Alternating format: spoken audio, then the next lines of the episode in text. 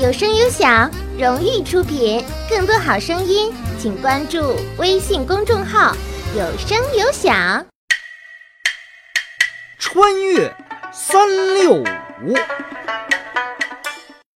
各位好，欢迎来到穿越三六五，我是初甜甜。今天是三月二十日，一八七二年的今天，晚清重臣曾国藩去世，终年六十一岁。曾国藩作为晚清第一名臣，不仅实现了儒家立功、立德、立言三不朽的理想境界，在政治方面也曾经力挽狂澜，挽清王朝于狂澜之既倒。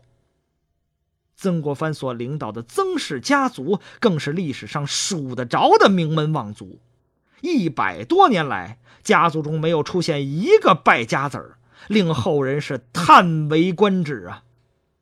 可就是这么一位彪炳史册的大人物，居然曾经因为宫廷报销的小事情向小吏低头，这又是怎么一回事呢？清朝官员的开支啊，是在六部当中的户部报销的，户部就相当于今天的财政部。按照大清帝国的财务制度，报销的过程一般是这样的：第一步。花钱的部门先对要求报销的事项进行统计，填写清册，送交户部，这叫投文。第二步，户部接到报销清册后，要对各项花费是否符合规定进行审查，这个过程类似于审计。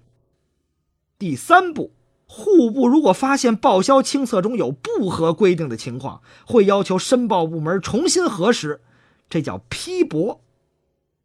第四步，等一切报销项目都符合规定了，户部才提写希望准予报销的奏折，交最高领导皇上审批。当然了，皇上一般都会同意。第五步，皇上签字同意报销，户部给申报部门一个批文。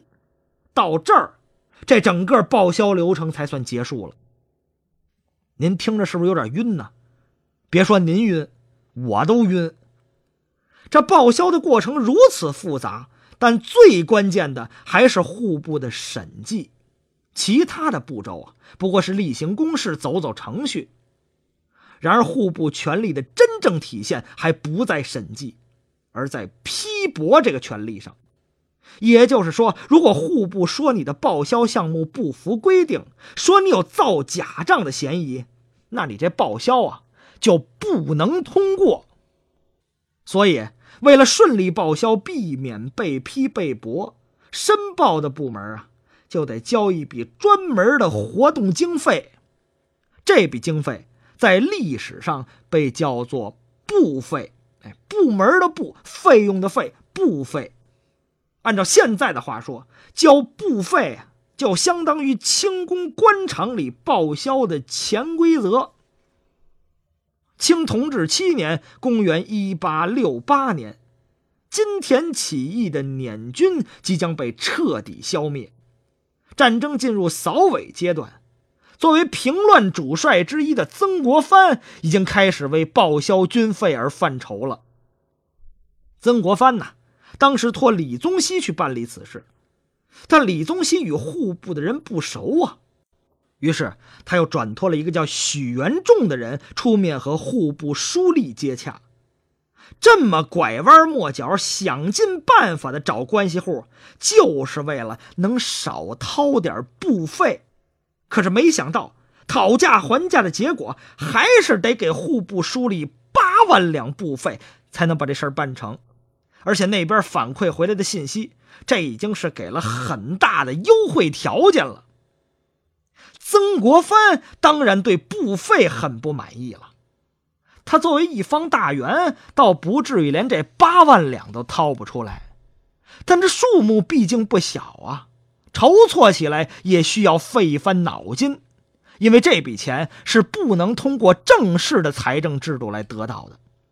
于是，被逼无奈的曾国藩向皇上递交了一份报告。请求军费报销免于审计。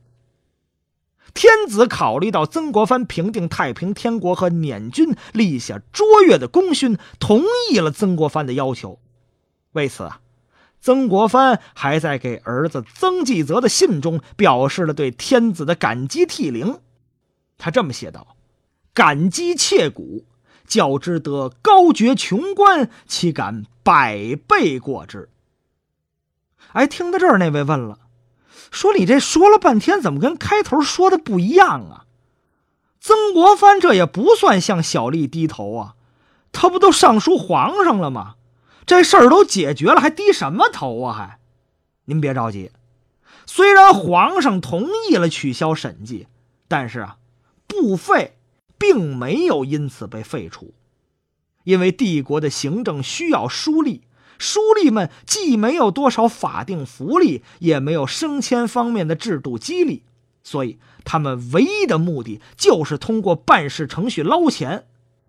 所以这部费啊，并不是想进就能进的。就这样，作为晚清重臣的曾国藩，忙活了好一通，又是找人疏通关系，又是上书向皇上进言，都没达到效果。最后啊，还是乖乖把这八万两银子部费交给了户部书吏，这才顺利的申请到了报销款。俗话说得好，叫强龙不压地头蛇，大概说的就是这事儿。好，感谢您收听今天的穿越三六五，咱们明天再见。